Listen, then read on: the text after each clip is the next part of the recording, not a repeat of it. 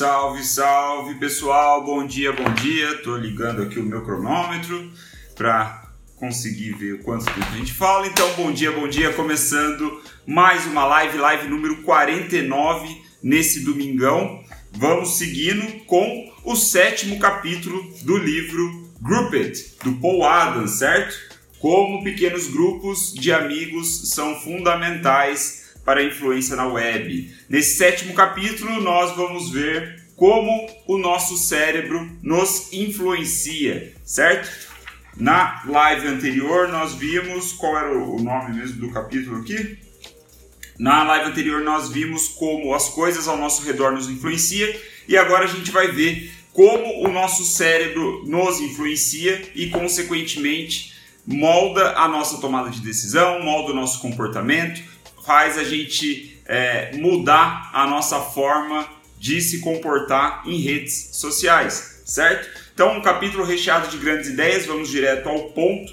E a gente começa o capítulo com o Paul nos falando que nós não somos pensadores racionais, né? Então, isso é muito interessante, principalmente porque Nessa sequência de lives, essa é, no, é, o nosso terceiro livro, certo? A gente viu is Marketing, a gente viu Relentless e agora nesse livro Grouped também fala a mesma coisa sobre sermos seres emocionais, sobre sermos seres sociais e depois um pouquinho de nós é ser racional, certo? Então o, o Paul ele começa falando sobre isso no início do capítulo. Ele diz que é, a maioria das nossas decisões são tomadas a nível emocional e não racional. Né? Aí ele diz que desde que os gregos começaram a falar sobre razão, a gente passou centenas, milhares de anos aí, talvez, é, identificando como nós podemos melhorar cada vez mais as nossas decisões racionais, quando na verdade a maioria das nossas decisões são feitas a nível emocional e a minoria a minoria é feita a nível racional. Tá, o que, que isso significa, né? Por que, que a gente começa falando disso? Bom, o ponto é que o, o Paul ele traz ali a visão científica, as pesquisas e tudo mais, mas trazendo aqui para o nosso dia a dia, o que a gente precisa entender é que o nosso cérebro basicamente se divide entre o consciente e o subconsciente. No subconsciente, a gente ainda tem mais duas divisões, certo? Então dá para imaginar que o nosso cérebro tem três partes, né? Duas são do subconsciente, uma é do nosso consciente. A do nosso consciente é o lado racional, certo? É aqui o que, o que você está ouvindo falar agora, a forma como você processa essas informações, né? O ponto é que o nosso subconsciente é quem trata do emocional e ele é muito mais poderoso, ele é muito mais poderoso para processar informações, inclusive. Então, é, quando a gente é, estar tomando decisão, na maioria das vezes, como eu acabei de falar, é o nosso subconsciente que está decidindo. Né? E a gente decide por emoção, por sentimento. Por quê? Porque, segundo Paul, né, o subconsciente ele vai pegar uma caralhada de informação muito maior do que o nosso racional consegue perceber, certo? Porque o processamento dessa parte do cérebro subconsciente é muito mais poderosa então ele vai, processa uma caralhada de informação, experiências passadas, pá, pá, pá, pá, pá, pá, pá, pá. O resultado final dessas informações, o, processa, o resultado final do processamento dessas informações são sentimentos. E esses sentimentos é o que nos empurra para determinada tomada de decisão. Então é por isso que muito é, Aí o Marcelo comentou exatamente isso. Usamos a nossa razão para justificar nossas decisões emocionais. Né? Então a razão ela entra em jogo quando a decisão já foi tomada, né? porque ela vem dessa parte emocional. Então o processamento dessas informações gera um resultado pelo subconsciente, beleza? Esse resultado são as emoções, são os sentimentos. E o que a gente sente acaba influenciando o nosso comportamento, a nossa tomada de decisão. Então, é, essa é uma das formas pela qual o nosso cérebro nos influencia. E aí o que é legal, trazendo já mais para a nossa visão de marketing, de negócios, como eu sempre gosto de trazer, ele diz o seguinte, que o funil clássico, como a gente conhece do marketing, vou até pegar aqui para vocês verem a ilustração que ele traz, o funil clássico que a gente conhece do marketing, esse daqui, né? Ele é linear, né? Ele é baseado numa é, linha argumentativa, num modelo racional. Esse é o ponto, o modelo racional, porque ele é linear. Ele o que, que a gente tem, né? O que, que a gente é, imagina nesse funil de vendas aí, o funil de marketing clássico? As pessoas elas conhecem a sua marca no topo e então elas começam a considerar né, o valor que você traz e então ela começa a gerar uma, a ter uma preferência sobre você em relação às outras marcas então ela toma uma ação né, para comprar sua marca ou algo que é, troque valor com você e por fim ela se torna é, um cliente leal ali, um evangelizador da sua marca no fundo do funil. Então essa linha, é, é, esse funil linear, esse modelo linear racional é algo que o, o, o Paul Adams traz como, é, não que ele ignore completamente esse modelo, ele diz que tem lá seus benefícios, mas se a gente quiser entender o comportamento humano, faz muito mais sentido pensar num modelo mais caótico, onde todos esses critérios, todos esses passos que a gente vê linearmente, eles estão acontecendo ao mesmo tempo na cabeça das pessoas. Né? Essa é, é a grande questão, porque é um turbilhão de informações, é um turbilhão de coisas. A gente não sabe, por exemplo, se a pessoa que acabou de conhecer a nossa marca, o nosso projeto,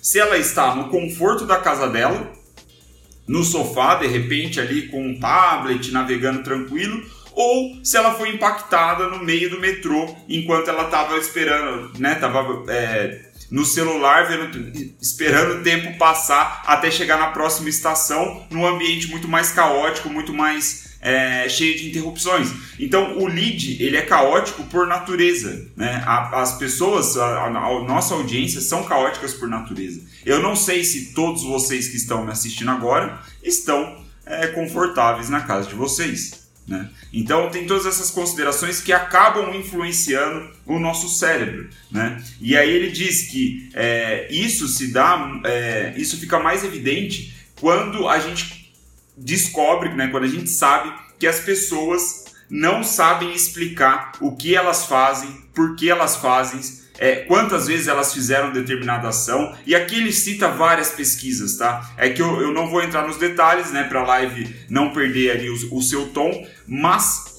é, é esse, é, essa falta de, de consciência das nossas próprias ações é um jeito de é, repensar esse modelo clássico racional linear. Né? A gente tem que entender que o ser humano ele é caótico por natureza, então às vezes a gente fica frustrado é, com a forma, é, ou, ou, melhor, com os resultados das nossas ações de marketing, né? A gente acha que não está dando certo, quando na verdade a gente pode estar tá ignorando justamente as pessoas mais importantes, que são aquelas que estão recebendo a mensagem, é, e como elas estão vendo tudo isso, né? Qual é o mundo que elas estão inserido? Quantas vezes elas viram sua mensagem?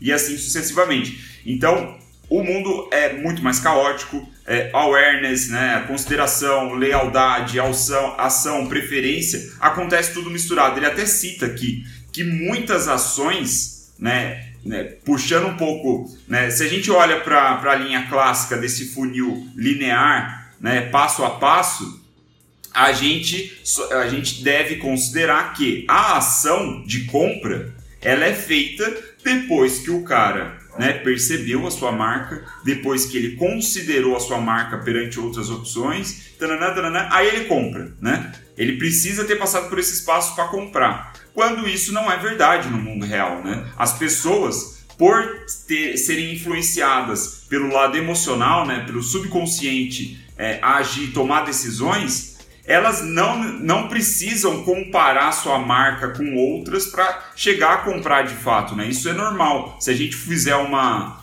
é, um exercício aí de memória, você vai pensar em algumas situações, você vai conseguir lembrar algumas situações onde você não considerou muita coisa para comprar, né? Então, por exemplo, se a compra, né, aqui como nosso exemplo. Então, é, é, esse é um, é, um, é assunto bem interessante, pelo menos para mim. Eu gosto muito desse ponto e aí a gente vai já para a segunda parte final do capítulo, é, onde ele, ele entra mais a fundo no subconsciente, né? Ele fala aí que a maior parte do nosso comportamento ele é moldado, né? Ele é dirigido, movido pelo subconsciente.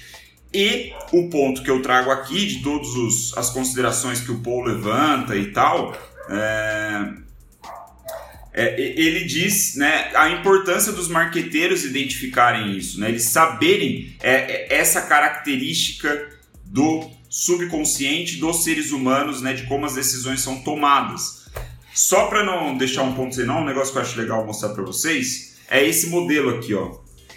Esse é o modelo que ele acha mais interessante é, quando a gente pensa em comportamento humano, né? É, como, quando a gente pensa em atividades de, de, de, de, marketing, né? Em vez daquele funil clássico, ele prefere pensar em estruturas de redes assim.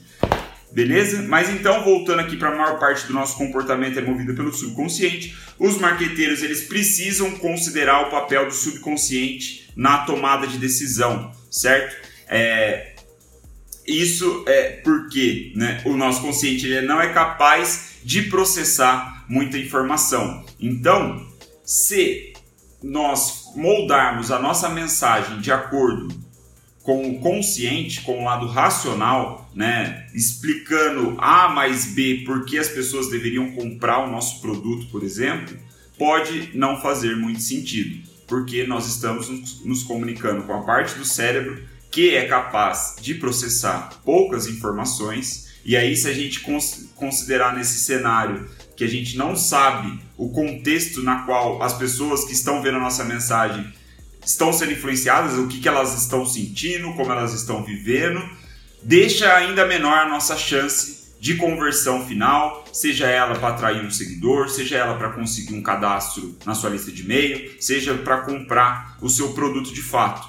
Por isso, é muito mais interessante nós moldarmos a nossa mensagem, moldarmos a nossa campanha, nossa comunicação com o subconsciente, né? Porque voltando então, né, repetindo já, porque ele processa muito mais informação, ele tem um, poder de processamento de 200 vezes, 200 mil vezes mais do que o consciente. Olha para você ver que absurdo. Né? Ele cita aqui o estudo também, é, mas não vou entrar nesse caso, mas ele diz que o nosso subconsciente ele tem 200 mil vezes mais poder de processamento de informação do que o nosso consciente.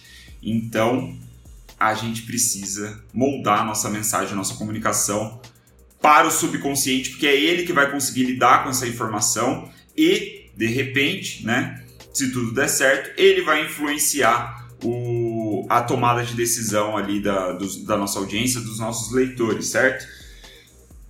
Marketing, então, é falar com o subconsciente. Ele, ele traz até um exemplo legal que eu grifei aqui, eu não ia falar, mas aí decidi falar agora que é, é a propaganda na televisão, certo? A propaganda na televisão, é, ela é feita para trabalhar com o nosso subconsciente. Por quê? Porque eles trabalham com padrões, com uma comunicação de uma forma que quando você chegar no supermercado, você vai comprar a maionese da Hellmann's porque você viu a propaganda da Hellmann's. E olha que bizarro, eu estou falando Hellmann's sem pensar. Foi a primeira marca que me veio na cabeça, né, pensando em bens de consumo é, no supermercado. Olha para você ver que bizarro. Provavelmente é por causa dessas propagandas da televisão que se comunicam com o nosso subconsciente, né? Como o, é, o, o Paul ele fala aqui. Essa propaganda ela entra num processamento do subconsciente. Você não toma decisão imediatamente porque você está na sua casa, não está no supermercado, mas quando você vai no supermercado, o seu cérebro já trabalhou e você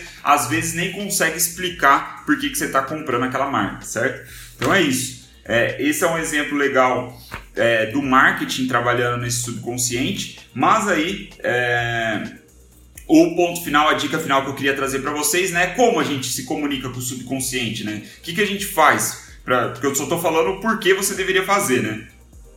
O, que o, o, o, Paul Adams ele, ele não descreve muito isso, eu acho que ele vai falar no capítulo 9, é, amanhã a gente faz o 8, certo? Mas é no capítulo 9 que ele fala um pouco mais sobre as campanhas de marketing nas redes sociais, se eu, se eu não me falha a memória.